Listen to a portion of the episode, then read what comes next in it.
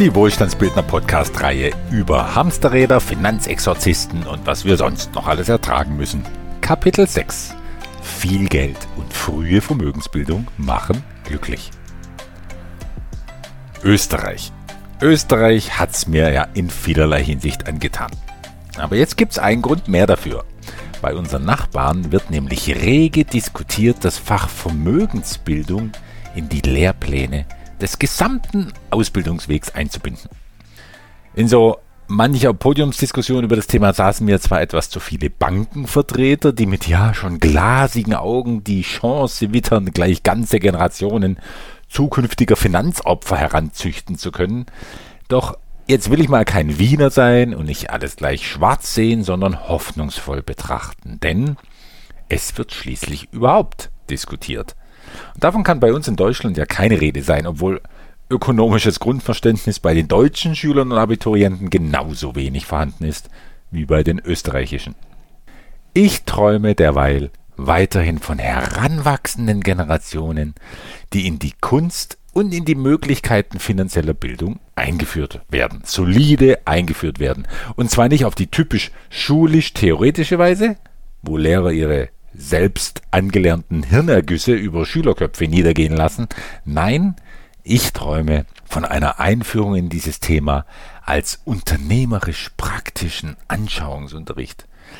Einem Unterricht, der die Gestaltungsmöglichkeiten spüren lässt eines Lebens mit Geld, am besten mit viel Geld.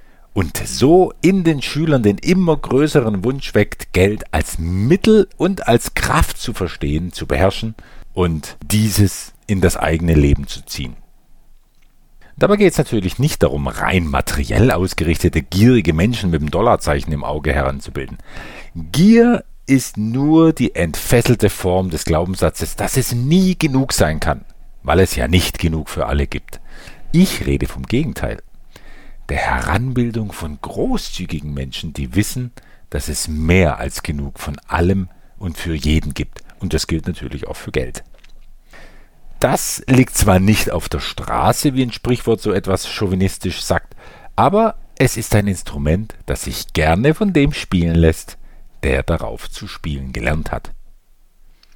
Ja, der verheißungsvolle Klang des Geldes, der im Außen ganze Welten erschaffen kann und im Innern das Bewusstsein von Fülle in helle Schwingung versetzt.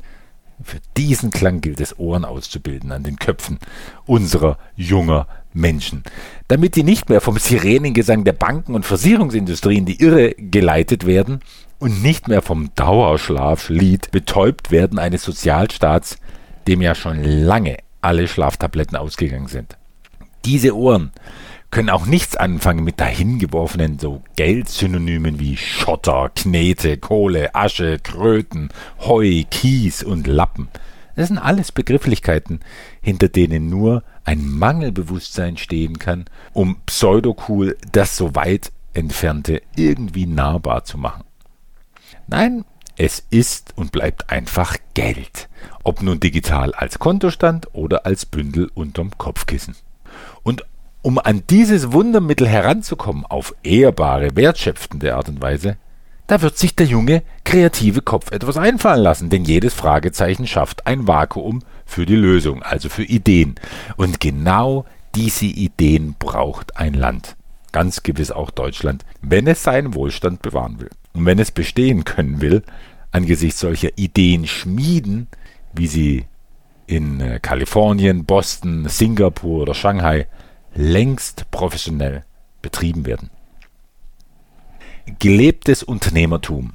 Das ist das Boot für die Überfahrt ans Ufer finanzieller Fülle, dass die jungen Leute lernen könnten, sich zu bauen, wenn in den Schulen schon früh von Vermögensbildung die Rede wäre.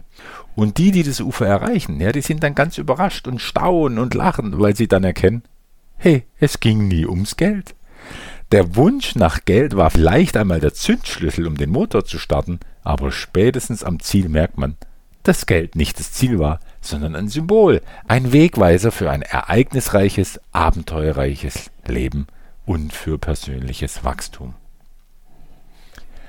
Dazu passt die Studie, die gerade vielerorts zitiert wird und die Behauptung pulverisiert regelrecht. alles über 75.000 Dollar oder 62.000 Euro Jahreseinkommen würde das Glücksempfinden nicht mehr steigern. Nein, sagt jetzt der Wissenschaftler Matthew Killingsworth der Uni von Pennsylvania. Mehr Geld macht eben doch glücklich und noch mehr Geld macht noch glücklicher was sich immerhin anhand von 33.391 erwerbstätigen Amerikanern und 1,725 Millionen Berichten eindeutig herausfinden ließe. Dabei wird auch erwähnt, dass Millionäre nicht glücklich seien, weil sie Geld hätten, sondern weil sie ihre Zeit klug verbringen würden. Oder wie ich es in eigene Worte kleide, Geld macht nicht glücklich. Geld schafft nur Wahlmöglichkeiten. Und viel Geld schafft viele Wahlmöglichkeiten. Und das macht glücklich. Also, liebe bestehenden und werdenden Wohlstandsbildner, das Thema Geldentwertung dürfte uns ja so spürbar ins Haus stehen, wie es die meisten heute lebenden Menschen noch nie erlebt haben. Was der Käufer von Immobilien, Edelmetallen und Aktien ja angesichts dieser von jeder Realwirtschaft entkoppelten, aufgepumpten Preise heute schon erleidet, das wird unser aller Schicksal werden als Endverbraucher in vielleicht zwei bis drei Jahren. Die Angst vor der schleichenden Geldvernichtung war schon immer ein guter Grund, mit der Geldvermehrung nie aufzuhören. Doch angstmotivierte Weg von Energie ist mir auf Dauer einfach nicht sympathisch oder so hilfreich, wie sie sein könnte. Deshalb freue ich mich jetzt so, zukünftig einen glücksmotivierten Hinzugrund für nie nachlassenden Vermögensaufbau zu haben. Und das jetzt auf Studienbasis. Wer sich mehr darauf interessiert, der mag im Skript des heutigen Podcasts die Links verfolgen, die ich beispielhaft aufgeführt habe. Links, die schon beim Anschauen glücklich machen. Wenn in der URL steht, Glück, Zufriedenheit steigt, je mehr Geld man hat, ohne Limit nach oben. Das, geneigter und hoffentlich noch geduldiger Podcasthörer, hat jetzt wieder nichts zu tun mit Zwiebelschalen. Ja, ich weiß.